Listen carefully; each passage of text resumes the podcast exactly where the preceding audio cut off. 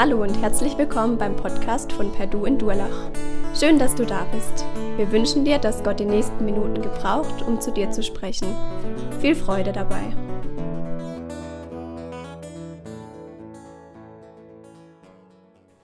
Deine Begabung sollen die anderen aufbauen. Das ist das Thema von heute oder wir schauen es uns anhand von dem Bibeltext an. Wir sind im 1. Korintherbrief, Brief, Kapitel 14, Vers 1 bis 25. Ist ein langer Text, weswegen ich ihn euch auch nicht am Anfang schon ähm, vorlese, sondern wir gehen nachher Schritt für Schritt durch diesen Text durch und da werdet ihr ihn auch hören.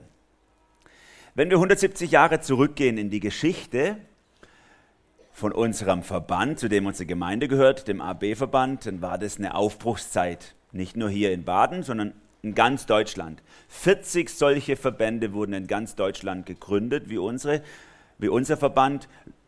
Leute hatten auf dem Herzen, die Kirche wieder zu hm, reformieren. In der Kirche, in der evangelischen Kirche hatte sich das so eingeschlichen, die Bibel nicht mehr richtig ernst zu nehmen, Teile davon rauszuschneiden, sogar Sie haben darüber diskutiert, abzuschaffen, ob wirklich Jesus der Sohn von Gott ist und so. Und da sind in ganz Deutschland Männer und Frauen aufgestanden und haben gesagt, das kann ja wohl nicht wahr sein. Und sie haben solche Hilfsvereine gegründet, sozusagen, wie unseren, der Evangelische Gemeinschaftsverband. Oder vielleicht kennt ihr noch mehr hier in der Gegend, die Liebenzeller, der Liebenzeller Gemeinschaftsverband oder Chris Krishona Gemeinschaftswerk oder, oder, oder, je nachdem. 40 solche Verbände etwa gibt es in Deutschland. Und es war eine Aufbruchszeit. Zum einen die Herausforderung zu sagen, nein, die Bibel stimmt zu sagen, nein, Jesus ist der Sohn Gottes, es gibt nur Rettung durch Glauben an ihn. Und auf der anderen Seite waren aber auch soziale Verwahrlosungen da. Die Menschen waren arm in der Zeit und die Herausforderung war, ihnen zu helfen. Es wurden Kindergärten gegründet, es wurden Jugendheime gegründet und so weiter und so weiter. Und die ersten Jahrzehnte waren so richtig powerful, sage ich mal. Awakening hier in Deutschland. Und dann kam so das Ende der ersten Generation, Ende des 19. Jahrhunderts und irgendwie sind die Leute durchgehängt. Und es kam so die neue Sehnsucht auf, hey, wie können wir, wie können wir wieder einen Aufbruch erleben bei uns? Warum, warum fühlt sich alles so gewöhnlich an? Warum erleben wir nicht mehr diese krassen Aufbrüche von vor 50 Jahren? Kennt ihr vielleicht so? Früher war alles besser. Das war auch bei denen damals schon so. Und sie hatten eine tiefe Sehnsucht und man guckt, hey, wo, wo passiert vielleicht was? Und sie haben auf der Welt rumgeguckt, waren ja schon global vernetzt, die Christen, haben geguckt, wo passiert in anderen Teilen der Welt was, wo wir davon abgucken können. Und sie haben gesehen, tatsächlich in Wales damals war eine große Erweckung und auch in Amerika ist was passiert, in Los Angeles, riesengroße Versammlungen der Methodisten. Freikirchen hat man in Deutschland noch nicht richtig gekannt zu der Zeit. Aber da hat man gewusst, das sind auch fromme Leute und da müssen wir mal hinpilgern.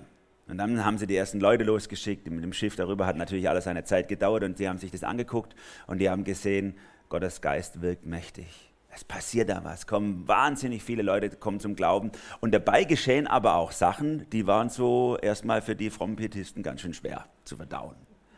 Dass Leute von vorne auf jemanden gezeigt haben und gesagt haben, ich weiß ganz genau, du betrügst deine Frau. Oder ich weiß ganz genau, du bist glücksspielsüchtig da hinten, der du lachst gerade so. Ja oder prophetische Worte. Oder auch, dass Menschen auf einmal in Sprachen gesprochen haben, die sie nie gelernt hatten, Sprachengabe. Und solche Sachen, von denen man nichts wusste damals bei uns in Deutschland, die kaum bekannt waren, weil sie schon jahrhundertelang nicht mehr vorgekommen sind oder ja, mindestens jahrzehntelang. Und man hat gesagt, so was brauchen wir auch hier. Wir brauchen wieder dieses Feuer, diesen Geist. Und man hat es geholt hierher nach Deutschland. Es gab eine erste große Konferenz um 1900 rum äh, in Kassel in Hessen. Und es, es, war eine gesegnete Zeit in diesen, in diesen Versammlungen. Die haben ja nicht so wie wir heute, wenn wir irgendwie so einen Themenabend machen oder Themenreihe, dauert es bei uns drei Tage. Die haben halt wochenlang kampiert da. Ne? Jeden Abend Versammlung und, und, und Predigt und Lobpreis und, und unter den Tagen so Extra-Versammlungen, Kleingruppen und so.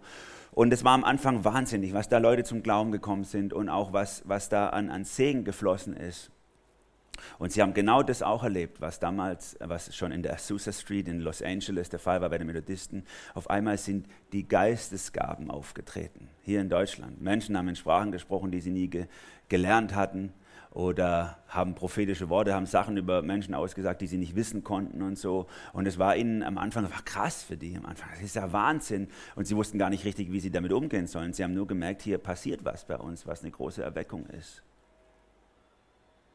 Und weil sie es nicht kannten, diese Erscheinungen, wussten sie auch nicht, wie sie es ordnen sollten, wie sie es regeln sollten. Also haben sie es einfach laufen lassen.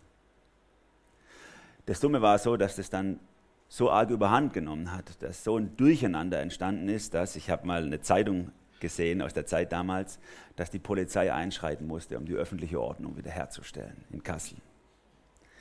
Diese Versammlung, die Evangelisationsversammlung wurden also polizeilich aufgelöst und beendet, weil so ein Chaos ausgebrochen ist durch die Frommen in Kassel. Und infolge dieser Erfahrung kam es zu einer Trennung innerhalb der Gemeinschaftsbewegung. Die einen haben gesagt, das ist das neue Pfingsten, das brauchen wir. Genauso die Geistesgaben, die müssen wir ungehindert freien Lauf lassen in unseren Gemeinden. Daraus ist die Pfingstbewegung entstanden. Und auf der anderen Seite die Gemeinschaftsleute, die gesagt hatten, das kann ja wohl nicht sein, dass so eine Unordnung und so ein Streit bei uns passiert, dass sogar die Polizei einschreiten muss, um das Ding wieder in Ordnung zu kriegen. Was für eine Peinlichkeit für uns als Christen, dass das passieren musste. Ich weiß nicht, wie du zu diesen Dingen stehst. Wenn du von Geistesgaben hörst, was wir heute haben, sind ja so besondere Geistesgaben was sich da bei dir damit verbindet, mit dem Thema Sprachengabe, mit dem Thema Prophetie. Wir haben viele Begabungen bei uns in der Gemeinde. Ich würde mal sagen, wir haben alle Begabungen bei uns in der Gemeinde, in der Bibel stehen. Die Herausforderung für uns ist, wie setzen wir sie richtig ein? Und das war die Herausforderung damals in Kassel und war die Herausforderung noch viel früher bei Paulus hier bei den Korinthern. Denn das ist genau die Situation, in die Paulus hinein seinen Brief schreibt. Bei den Korinthern geht es genauso ab. Es war sechs Jahre ungefähr nach der Apostelgeschichte, hat er den Korintherbrief geschrieben. Und die haben gerade die Geistesgaben entdeckt. Und da ging es rund bei denen. Jeder Gottesdienst ohne Ende. So, und Paulus hat gesagt: Hey Leute, das ist das Thema von heute. Es ist Wahnsinn. Ich freue mich, dass ihr die Gaben von Gott bekommen habt. Versucht halt ein bisschen Ordnung zu halten, okay? Versucht mal ein bisschen dran zu denken, wie wirkt das auf andere und so. Es sollte nicht gerade die Polizei einschreiten, um eure Versammlung aufzulösen, nur weil ihr die Geistesgaben entdeckt habt. Das ist das Thema von dem Kapitel 1. Korinther 14. Wie gehe ich richtig mit meinen Gaben um? Paulus ist sich ganz klar darüber, die Geistesgaben sind wichtig für unsere Gemeinde. Und ich will das mal an dieser Stelle sagen. Ich glaube, die Geistesgaben sind extrem wichtig, auch für uns hier in der Gemeinde zu entdecken. Ich bin nicht der Meinung, wie es damals in Kassel vor 120 Jahren Leute gab, die gesagt haben, das gibt es heute alles nicht mehr. Wir brauchen das auch gar nicht. Wir haben die Bibel fertig. So einfach ist es natürlich nicht, sondern der Geist Gottes weht heute immer noch, auch in unseren Reihen. Und er gibt auch Leuten von euch Begabungen, besondere Geistesgaben, die ihr einsetzen dürft zum Aufbau unserer Gemeinde. Es gab damals Leute, die haben sich abenteuerliche Theologien zusammengebastelt, die haben gesagt, aus 1. Korinther 13 gerade, die Geistesgaben haben aufgehört. In dem Moment, wo die Bibel zusammengestellt wurde, gab es keine Geistesgaben mehr. Ich glaube nicht, dass das haltbar ist vom Wort Gottes her, sondern ich glaube, die Herausforderung ist, und stellt, der stellt sich Paulus auch heute im Kapitel 14 zu entdecken, was legt Gott ins Leben von uns Menschen hinein, in unsere Gemeinde, und wie können wir das so einsetzen, dass es dem Zweck der Gabe dient. Ich glaube, Paulus wäre traurig über Gemeinden, wo er sieht, da werden Geistesgaben überhaupt gar nicht eingesetzt. Er wäre genauso traurig über Gemeinden, wo er sieht, da werden sie einfach, wird ihnen freien Lauf gelassen, ohne sie zu regeln. So war es bei den Korinthern. Paulus geht in drei Gedanken durch diesen Bibeltext, den wir versuchen nachzudenken. Erst eine lange Ausführung macht er, in den ersten 14 Versen, lange Ausführung über wofür sind eigentlich Gaben da? Das musste er ja erstmal erklären. Die haben ja gerade erst Gaben entdeckt. Wofür sind eigentlich Gaben da? Was ist der Sinn und Zweck von den Begabungen, wenn Gott dir was reinlegt in dein Leben? Was sollst du damit machen? Dann wendet er es konkret an auf den Gottesdienst, sagt, und wie sieht es jetzt bei euch, wenn ihr Sonntagmorgen zusammenkommt, sage ich jetzt mal heute, wie sieht es aus? Wo kann das seinen Platz haben? Und dann spricht er darüber, wie wirkt es, wenn solche Gaben eingesetzt werden, wie wirkt es auf Leute, die bei euch im Gottesdienst hocken, die vielleicht noch gar keine Christen sind stehen, sitzen die da und denken, die haben doch alle was an der Klatsche? Oder wie, wie wirkt es auf die? Sollten wir das auch mit bedenken? Der erste Gedanke, der Grundsatz. Gaben müssen dienen. Ich habe den Bibeltext hier vorne mal drauf. Ich bin mir, ihr Hinteren könnt es nicht lesen, aber ihr habt ja alle eure Bibel dabei, ist ja klar. Und deswegen schlagt ihr die einfach mal auf im Kapitel 14, 1. Korintherbrief. Gaben müssen dienen. Davon ist Paulus überzeugt. Vielleicht hast du schon mal darüber nachgedacht, über das, was Gott in dein Leben reingelegt hat. Was kann ich denn besonders gut? Das finde ich eine wichtige Frage, nicht nur wenn man Teenie ist, überhaupt mal über sich nachzudenken, sondern auch wenn man Christ wird, nachzudenken, was, mit was hat Gott mich eigentlich beschenkt? Jeder von uns hat eine Gabe von Gott. Wenn du noch nicht entdeckt hast, was für eine, dann solltest du anfangen zu beten. Herr, zeig mir mal, welche Gabe das ist. Jeder von uns hat eine Gabe. Wieso kannst du vielleicht besonders gut reden? Wieso laufen die Leute hinter dir her, wenn du was sagst, sagen alle, ja, das finde ich auch gut. Oder ja, das mach mal. Oh ja, wieso kannst du besonders gut leiten? Wieso kannst du vielleicht sehr gut dich einfühlen in Menschen und spüren, was sie gerade im Moment brauchen? Wieso kannst du Dinge der Bibel, Inhalte der Bibel ganz schnell erfassen und sie und, und von daher Sachen beurteilen vielleicht, die hier oder da Leute von sich geben und sagen, nee, das stimmt, glaube ich, nicht mit der Bibel überein, ja, das stimmt schon und so. All diese Gaben, Paulus gibt eine einfache Antwort, all die Gaben sind dazu da, dass du damit den anderen dienst. Sie sind nicht für dich da, sondern für die anderen, die hier rumhocken. Für die hast du die Gaben bekommen. Und so startet er eben in dieses Kapitel, und der Friedhelm hat es ja toll gesagt schon, er startet in dieses Kapitel 14 eigentlich mit Kapitel 13. Liebe. Die ganze 13. Kapitel sagt er, hey, ihr müsst euch leben. Ihr braucht diese Liebe, ansonsten ihr könnt, ihr könnt alles können, alles wissen, alles machen, wenn ihr euch nicht liebt, ist für die Katz. Wenn ihr den anderen im Blick habt, dann sind die Gaben richtig eingesetzt. Paulus startet hier in Kapitel 14, Vers 1. Das soll also euer Ziel sein. Ein Leben, das von der Liebe bestimmt wird. Bemüht euch aber auch um die Fähigkeiten, die uns durch Gottes Geist gegeben werden. Und wenn ich das sage, denke ich vor allem an die Gabe des prophetischen Redens. Wenn jemand in einer von Gott gegebenen Sprache redet, richten sich seine Worte nicht an Menschen, sondern an Gott. Keiner versteht ihn. Was er durch Gottes Geist gewirkt ausspricht, bleibt ein Geheimnis. Paulus startet mit diesem Gedanken, bemüht euch darum, die geistlichen Gaben zu entdecken und zu erfassen in eurem Leben. Bemüht euch darum. Eigentlich benutzt er hier im griechischen Grundtext, hat sein Griechisch geschrieben, das Wort Zelotes für, also das ist dieses Wort eifern. Daraus haben sich die Guerillakrieger in Israel abgeleitet, die Zeloten, die Eiferer. So sollen wir uns um Geistesgaben bemühen. Ich weiß nicht, ob du manchmal drin hockst und sagst so, ach, Hauptsache ich komme in den Himmel. Reicht mir. Paulus war nicht so. Er hat gesagt, eifert um die geistlichen Gaben. Wenn du nicht weißt, welche Gabe Gott in dein Leben gelegt hat, wenn du gläubig bist, aber noch nicht entdeckt hast, mit welcher Gabe Gott die anderen beschenken möchte, dann solltest du heute anfangen zu eifern um die Geistesgaben. Eifer darum, rauszufinden, was hat Gott in dich reingelegt. Bete darum, heißt es auch. Ihr könnt auch um Gaben beten. Ich bete um die Gabe der Leitung und der Lehre, weil es so wichtig ist für die Aufgabe, für die ich hier bin.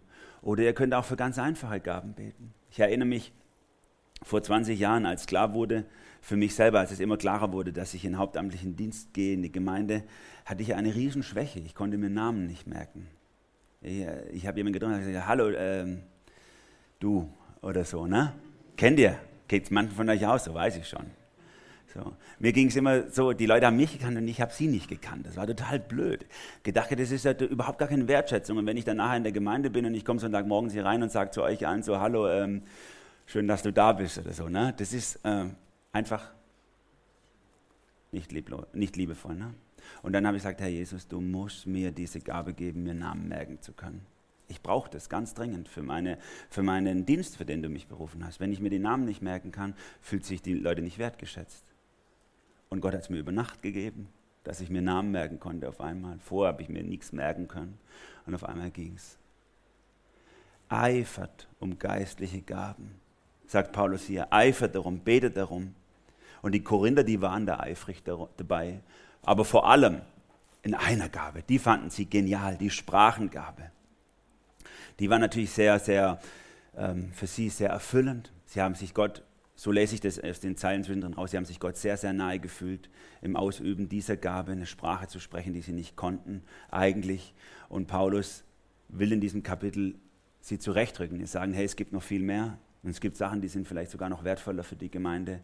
Ist nicht schlecht, die Gabe ist super, die ihr habt, aber das ist nicht das Einzige. Ich sage hier konsequent nur für die von euch, die ein bisschen tiefer drin sind, ich sage konsequent Sprachengabe und nicht Zungenrede, auch wenn manche es Zungenrede nennen, weil ich nicht glaube, dass das, dass das, das ist, was Paulus hier meint. Er benutzt den Begriff äh, hier für, also im Griechischen für Glosse, was, wo wir, würde wir das Wort Glosse ableiten im Deutschen und könnte zwar theoretisch Zunge meinen, aber meint in dem Zusammenhang eigentlich immer die Sprache, die jemand spricht. Paulus sagt, ihr könnt auf einmal in Sprachen sprechen, die ihr nie gelernt habt. Na, ist doch cool, oder?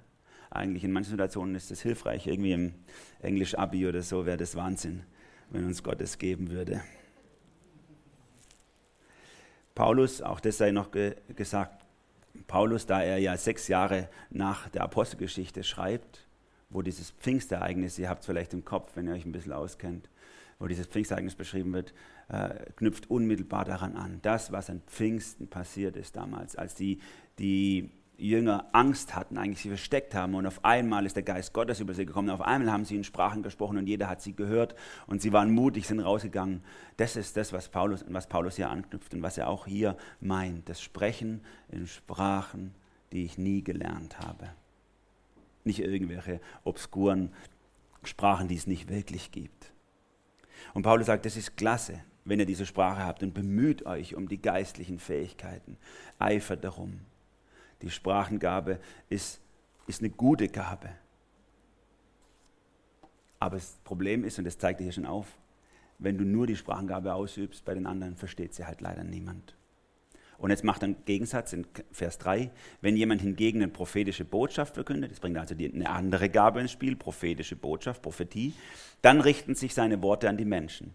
Was er sagt, bringt ihnen Hilfe, Ermutigung und Trost. Wenn einer von Gott eingegebenen Sprache redet, bringt damit sich selbst im Glauben weiter. Wer prophetisch redet, der dient der ganzen Gemeinde. Paulus nimmt, und das kommt das ganze Kapitel jetzt, also zwei Gaben als Beispiel und vergleicht sie. Sprachengabe, prophetisches Reden. Propheten, das waren in der Bibel Menschen, die haben Botschaften von Gott weitergegeben. Manchmal waren es Sachen über die Zukunft, daher kennen wir Propheten am besten, wenn sie Sachen über die Zukunft sagen. Aber die allermeiste Zeit haben sie das nicht gemacht, sondern die allermeiste Zeit haben sie Menschen einfach zurück zu Gott gerufen. Haben in ihr Leben reingesprochen, haben gesagt, bei dir hängt es da irgendwo, du solltest wieder Gott, zu Gott zurückkehren, du solltest Buße tun. Oder sie haben Menschen ermutigt, hey, lass nicht locker im Glauben, bleib dran. Gott spricht dir hier ein Wort zu und dann haben sie ihm ein Wort gesagt. Oder sie haben Leute äh, eben getröstet, haben gesagt, hey, du hast einen krassen Verlust erlebt in deinem Leben. Gott möchte dir was zusagen als Trost. Und er hat mir ein Wort mitgegeben für dich und so. Das waren die Propheten, das war ihre Hauptaufgabe auch in der Bibel. Und Paulus sagt, das ist so wertvoll für die Gemeinde. Wenn du prophetisch reden kannst, dann haben die Leute was davon. Dann dient es den Menschen, dann werden sie weiterkommen. Wenn du in Sprachen sprichst, dann ist es klasse für dich. Du fühlst dich auferbaut. Du fühlst dich gebraucht von Gott, weil er dir eine Gabe verliehen hat. Aber es bringt halt leider den anderen nichts. Und deswegen ist es im Gemeindekontext vielleicht nicht so wertvoll. Petrus schreibt es ja mal in 1. Petrus 4, Vers 10 so schön, wie jeder eine Gnadengabe empfangen hat, so dient damit einander als gute Verwalter der verschiedenartigen Gnade Gottes. Das ist der Grundgedanke, den Paulus hier reitet. Er sagt, ähm, die Gaben sind dazu da, damit ich anderen diene. Die Gaben müssen dienen. Meine Begabung ist dazu da, die anderen aufzubauen. Sie ist nicht für mich da. Denkt nochmal zurück, Kapitel 12, falls ihr da wart vor zwei Wochen, haben wir darüber gesprochen. Der Leibgedanke, wir sind alle ein Leib. Überlegt mal eure Augen, die ihr hättet in eurem Kopf, die würden sagen, ist ja genial, dass ich was sehe. Aber ich gebe die Information nicht weiter an das Gehirn. Wie würdet ihr durch die, Welt laufen? Eure Augen würden alles sehen und sagen, ach, da kommt ein großer Stein, ne? aber ich sag's nicht weiter. Und dann würdet ihr auf der Nase liegen. Oder denkt mal, eure Hände, die würden sagen, wie genial, dass ich alles tasten kann und so. Und oh, wie wunderbar sich diese Wurst anfühlt oder dieses Brot. Aber sie zum Mund verführen und den Körper damit zu ernähren, nö, da habe ich keine Lust. Ne? Hätten Freude an ihrer Gabe und würde dem Körper nicht dienen. Das ist der Gedanke, den Paulus hier hat. Er sagt, die Gabe ist dazu da, dem Leib zu dienen. Deine Fähigkeit ist dazu da, den anderen zu dienen. Und wenn Gott dir eine Gabe gibt, die, und die Sprachengabe war eben die Gabe, die die Korinther geliebt haben, dann musst du gucken, wie kann ich sie so einsetzen, dass sie den anderen dienen. Das ist ja klasse, dass du was davon hast. Aber die Idee ist eigentlich, dass die anderen was davon haben sollten. Das ist das, was Paulus hier sagen möchte. Jetzt kann man sagen, ja gut, Paulus hat halt Sprachengabe nicht so hochgeschätzt, er findet sie blöd oder so. Ne? Hat gesagt, das bringt ja nichts oder so. So haben auch manche schon gesagt, Paulus ist, er findet äh, diese, diese Gabe eine minderwertige oder schlechte Gabe. Deswegen nimmt Paulus diesen Vorwurf vorweg in Vers 5. Ich wünschte, ihr alle könntet in Sprachen reden. Also um gleich das mal wegzunehmen, ich meine nicht, dass Sprachengabe eine doofe Gabe ist, sagt er. Ich wünschte, ihr alle könntet in Sprachen reden, die von Gott eingegeben sind. Aber noch lieber wäre mir's, ihr hättet alle die Gabe, die prophetisch zu reden Denn wer prophetisch redet, ist von größerem Nutzen für die Gemeinde als der, der in einer von Gott eingegebenen Sprache redet. Es sei denn, diese gibt das Gesagte anschließend mit verständlichen Worten wieder. Dann ist auch sein Beitrag eine Hilfe für die Gemeinde. Stellt euch vor, Geschwister, Vers 6, ich würde bei meinem nächsten Besuch nur in Sprachen zu reden, die von Gott eingegeben sind. Was hättet ihr davon? Nützen wird euch mein Kommen erst dann etwas, wenn ich mit verständlichen Worten zu euch spreche. Zum Beispiel, indem ich eine Offenbarung oder eine Erkenntnis, eine Botschaft, eine prophetische oder eine Lehre weitergebe. Das war Paulus so wichtig. Er soll den anderen dienen. Stellt euch mal vor, ich würde hier vorstehen und meine Predigt in der Sprache halten, keine Ahnung, Indonesisch oder so. Ich könnte eine Dreiviertelstunde predigen, ihr werdet, ihr werdet genau gar nichts davon haben. Einfach gar nichts. Es könnte alles richtig sein, es könnte so tiefe geistliche Wahrheiten enthalten, ihr würdet einfach gar nichts davon haben. Und deswegen sagt Paulus, hey, ich nehme mich da selber nicht aus. Also wenn ich bei euch bin, will ich es auch so machen. In der Gemeinde soll das so zum Zug kommen, die Gaben so eingesetzt werden, dass alle was davon haben. Und deswegen ist prophetische Rede zunächst mal mehr wert als die Sprachengabe in der Gemeinde, weil die prophetische Rede natürlich direkt ins Leben von Menschen reinspricht. Du ermahnst, ermutigst und tröstest Menschen direkt. Du hast ihnen ein Wort von Gott, hier wird ein Bibelwort wichtig für jemanden und du sprichst es jemand zu und das hat einen direkten Nutzen. Oder du legst hier die Prophetie, biblische Prophetie von hier vorne aus, hat einen direkten Nutzen. Und die Sprachengabe hat ja zunächst mal keinen Nutzen, mit einer Ausnahme wenn jemand da ist, der sie auch übersetzt. Paulus benutzt hier das Wort für Dolmetschen, Hermenoio. Das ist dieser Vorgang, wenn die Römer handeln mussten mit den Barbaren um sie herum, ne, die nicht gebildet waren, dann mussten sie einen Dolmetscher haben, einen Hermenoid, der hat übersetzt. Und so sagt Paulus hier, wenn du die Sprachengabe bekommst, dann bitte auch darum, dass du es übersetzen kannst. Wenn du es nicht übersetzt, dann bringt es den Leuten nichts. Und er bringt es hier als Beispiel, aus der Welt der Musik, wofür eigentlich Sprache gemacht wurde für Gott, von Gott. Denkt zum Vergleich an ein Musikinstrument, eine Flöte etwa oder eine Harfe. Wenn die Töne, die damit hervorgebracht werden, sich nicht deutlich voneinander unterscheiden, wie soll man dann erkennen, was auf der Flöte oder der Harfe gespielt wird? Oder um ein anderes Beispiel zu nennen, wenn von einer Schlacht, die, vor einer Schlacht die Trompete nicht ein klares Signal gibt, wer wird sich dann zum Kampf bereit machen? Wofür sind Instrumente geschaffen worden? Nicht damit man sie stimmt, sondern damit sie gespielt werden.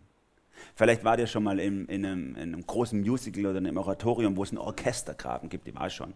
Das ist schön. So ein Orchester, was spielt, ist schön. Aber wenn ihr früh genug da seid und noch dabei seid, solange sie ihre Instrumente stimmen, ist nicht schön.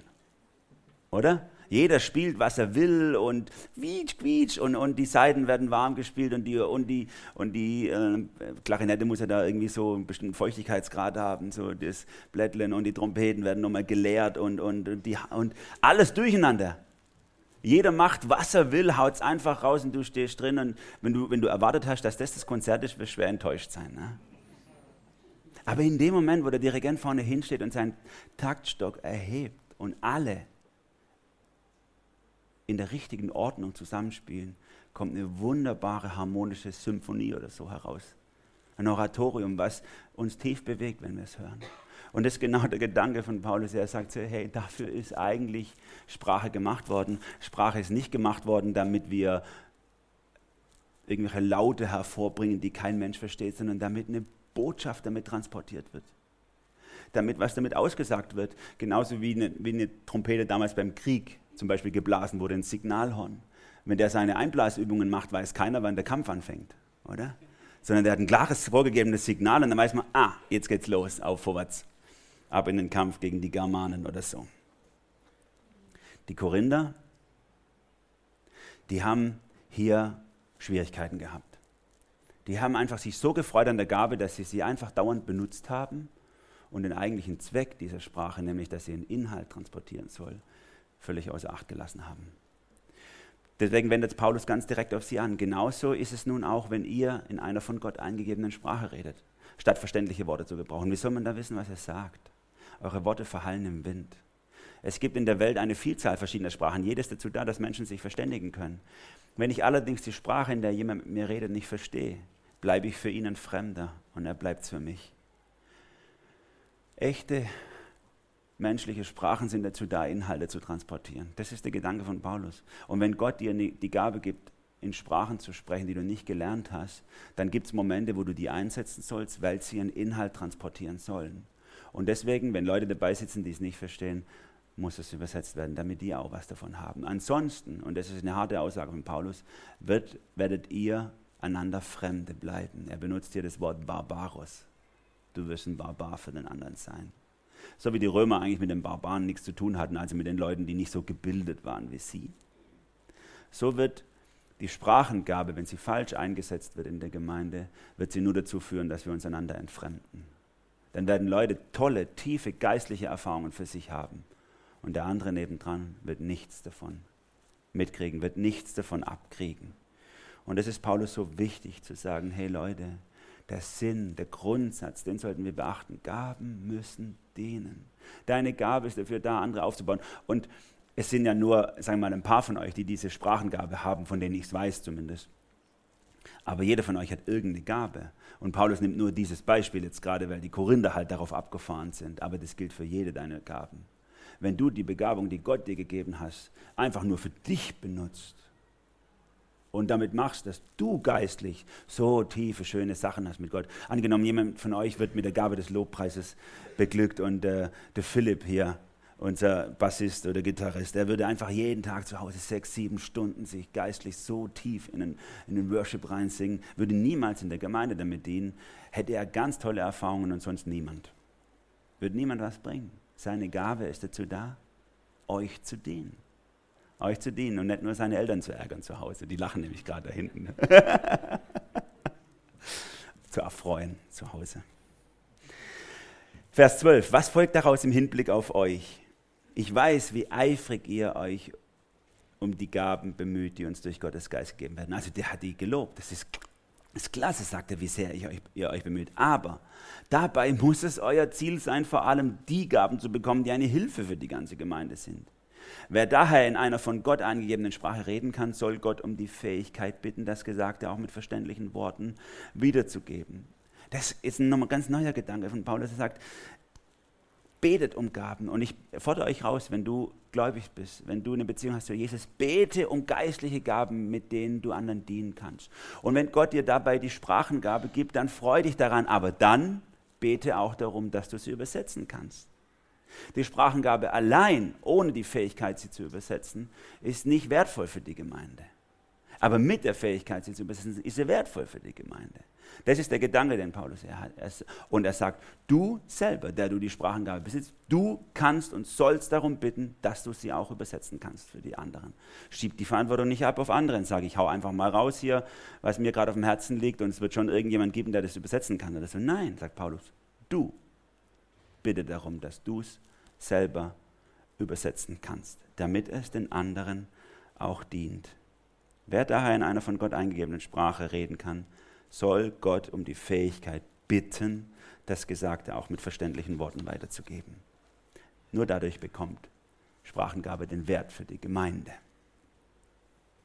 Das sind so die Grundsätze, die Paulus entwickelt. Sprachengabe ist nicht irgendwas super Magisches, wo Menschen sich geistlich erfrischen können, wo Menschen immer körperlich fit werden, wenn sie im, im Gebet in Sprachen sind und sich tief erfüllt, erfüllen lassen von der Liebe Gottes. Das passiert zwar bei den Leuten von euch, die das anwenden in ihrem Leben, aber der Sinn von Sprachengabe ist ein anderer, sagt Paulus. Der Sinn von Sprachengabe ist wie von jeder Gabe, dass andere davon profitieren. Wie können wir es richtig einsetzen? Jetzt kommt Paulus in die Anwendung. Wie, was machen wir damit in der Gemeinde, im Gottesdienst, wenn wir sonntags morgens hier sitzen? Das ist der zweite Gedanke, die Anwendung. Bete in der Gemeinde verständlich. Bete in der Gemeinde verständlich. 20 Jahre ist es vielleicht her. Da war ich mit meiner Frau Rebecca in einem Gottesdienst in Stuttgart, in einer schnell wachsenden Gemeinde.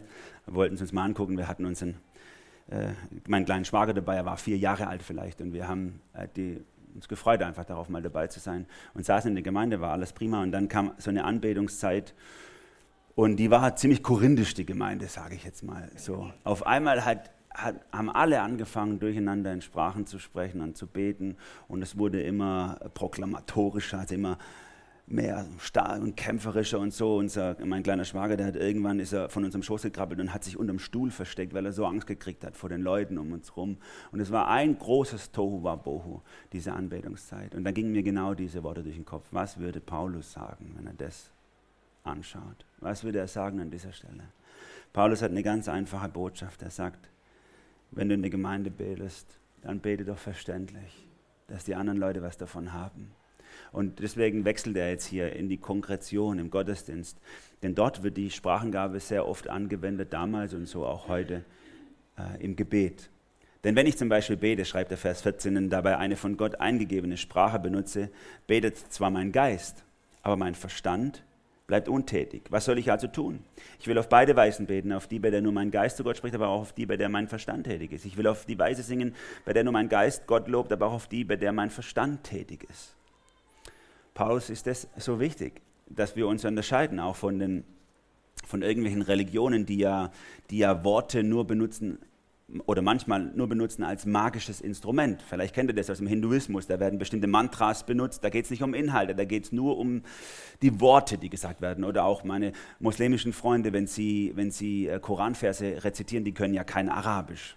Kann bei uns ja nur einer hier in der Gemeinde Arabisch sprechen. Die anderen können kein Arabisch. Die haben das nur auswendig gelernt. Die hauen das nur raus, ihre Koranverse, wie ein magisches äh, Kampfwort oder so. Und Paulus sagt, hey, nicht bei euch. Ich will nicht nur, also wenn Gott mein, meinen Körper benutzt, um in einer Sprache zu sprechen, die ich nicht gelernt habe, bleibt mein Verstand zwar untätig, weil ich formuliere das ja nicht bewusst, aber ich will auf der anderen Seite auch mit Verstand beten. Es soll beides zusammenkommen. Das ist mir wichtig, dass wir nicht irgendwie wie irgendein so Schamane oder ein, irgendein hinduistischer Priester einfach nur irgendwelche Mantras von uns geben. Und deswegen ist Sprache, wenn sie nicht übersetzt wird, eben unnütz für die Gemeinde. Vers 16, denn wenn du Gott anbetest, ohne dass dein Verstand daran beteiligt ist, wie kann dann jemand, der diese Sprache nicht versteht, deinem Gebet mit einem Amen zustimmen? Er weiß ja gar nicht, was du sagst. In deinem Dankgebet ist nichts Verkehrtes, aber dem anderen bringt es für seinen Glauben keinen Gewinn. Auch das, dieser Vers hat mich selber getroffen, weil ich, ich stehe dann manchmal da, jetzt gerade wie vor 20 Jahren in dieser Gemeinde, und dann verurteile ich die Leute innen drin und denke ich, Mann, seid ihr geistliche Egoisten. Ne? Haut da was raus und ihr fühlt euch alle ganz toll weil ihr in Sprachen sprecht, aber ich sitze dabei, ich verstehe nichts von eurem Gebabbel und habe nichts davon, muss 20 Minuten warten, bis ihr endlich fertig seid und der Gottesdienst weitergeht. So ging es mir. Und Paulus ist da viel gnädiger. Er sagt, dein Dankgebet ist ja nichts Verkehrtes. Es ist klasse, dass du entdeckt hast, dass Gott dir eine Gabe gibt. Aber guck doch nochmal genau hin, worum er es dir gegeben hat und wozu. Oder? Schau doch mal hin, wie du anderen damit dienen kannst. Dafür ist eine Gabe. Und wieder, es gilt für alle von euch mit ihrer speziellen Begabung. Es geht nicht nur, also ihm geht es zwar jetzt speziell um die Sprachengabe, aber es gilt für jede Gabe. Ist ja klasse, dass du dich so daran freust, aber denk nochmal darüber nach, wie du andere damit beglücken kannst. Und deswegen in der Gemeinde bete doch so, dass es die Leute verstehen. Und deswegen machen wir das bei uns in der Gemeinde auch hier so. Wir reden in Deutsch in der Regel singen manchmal in Englisch, weil es auch viele verstehen. Aber schon da versuchen wir zu übersetzen, wenn es geht. Irgendwie. Manchmal gelingt es, manchmal mehr oder weniger. Wir nähern uns dem an. Aber wenn du die Gabe von Gott bekommen hast, in Sprachen zu sprechen, dann hat er bestimmt auch was im Blick, wie du dieser Gemeinde damit dienen kannst. Und ich weiß von ein paar von euch, die diese Frage bewegt, die diese Gabe haben und sagen, wie kann ich denn die jetzt einsetzen? Was, was wäre das Richtige jetzt?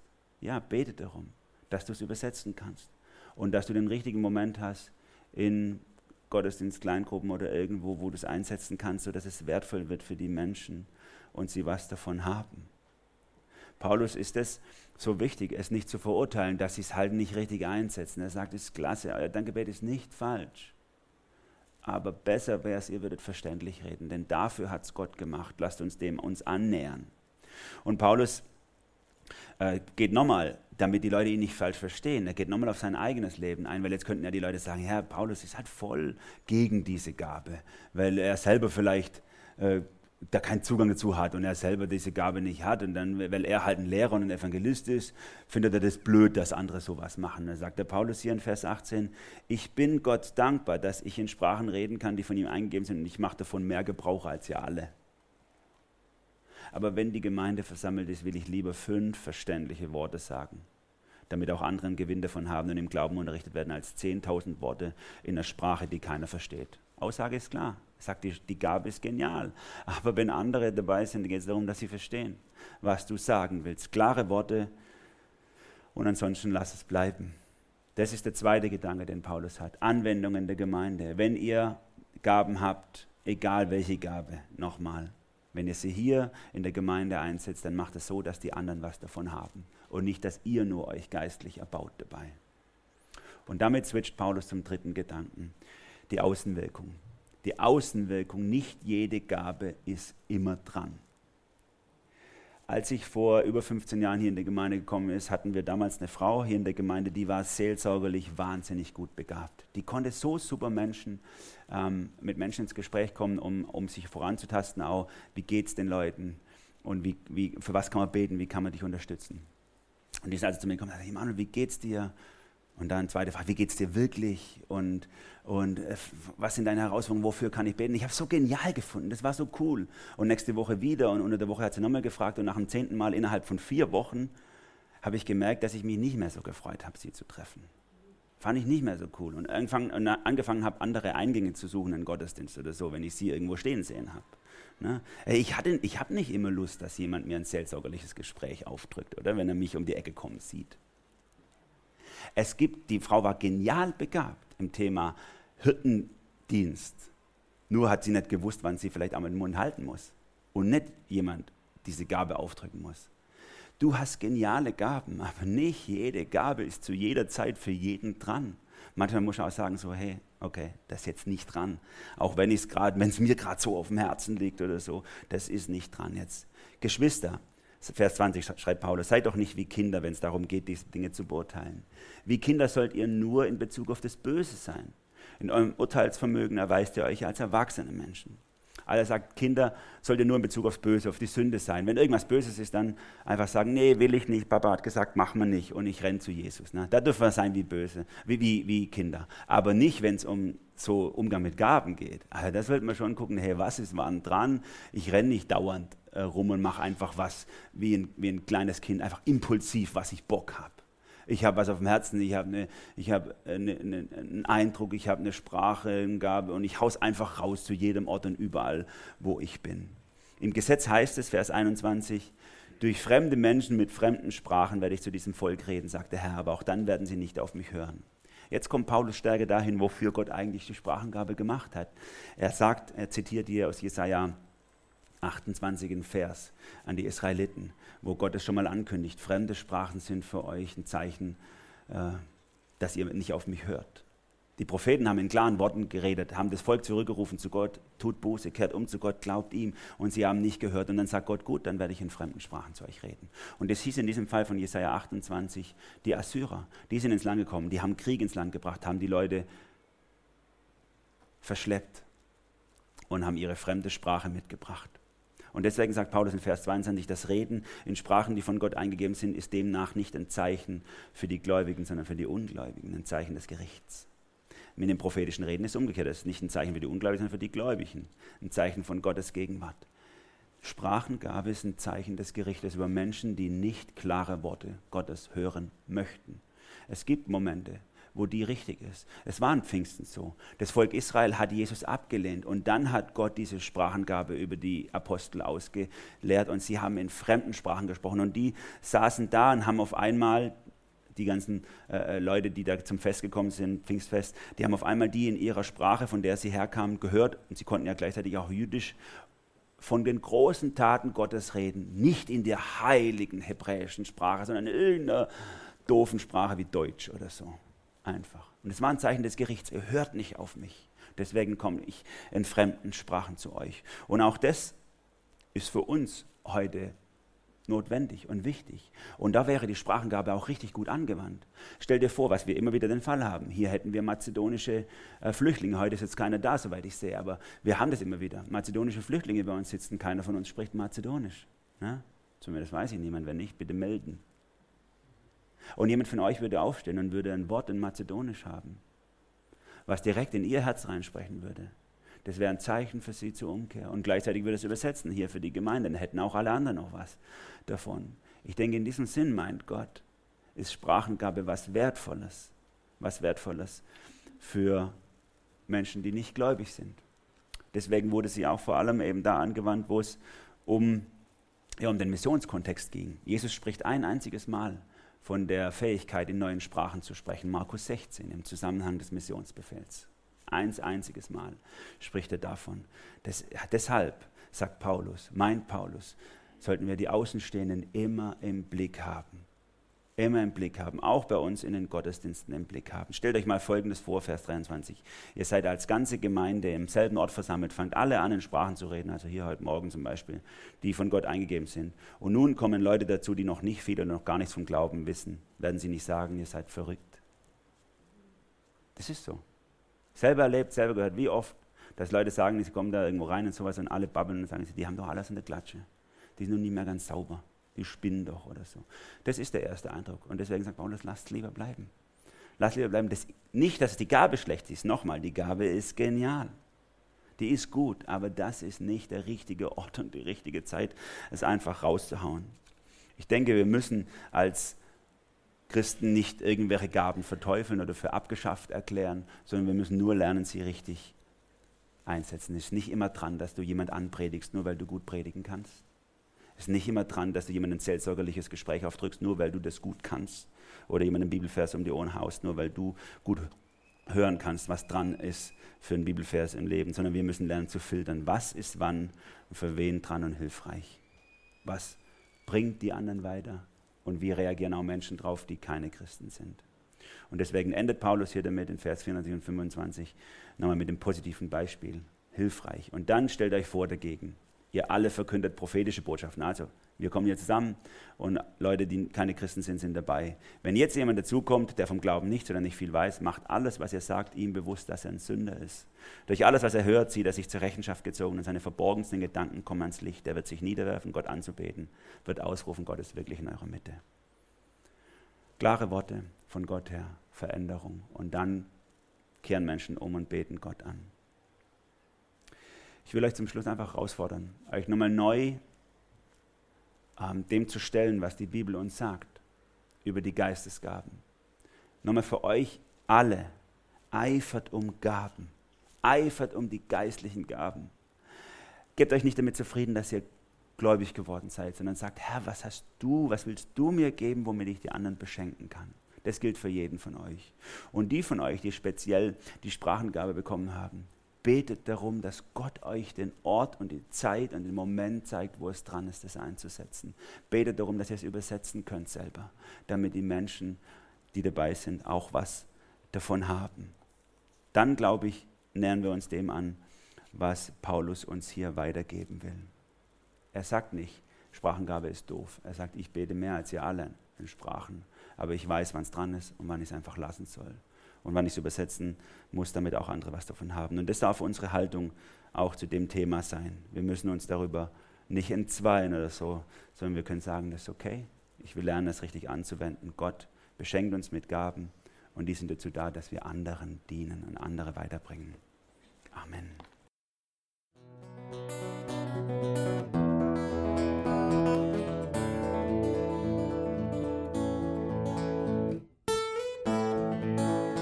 Wir hoffen, der Podcast hat dir weitergeholfen.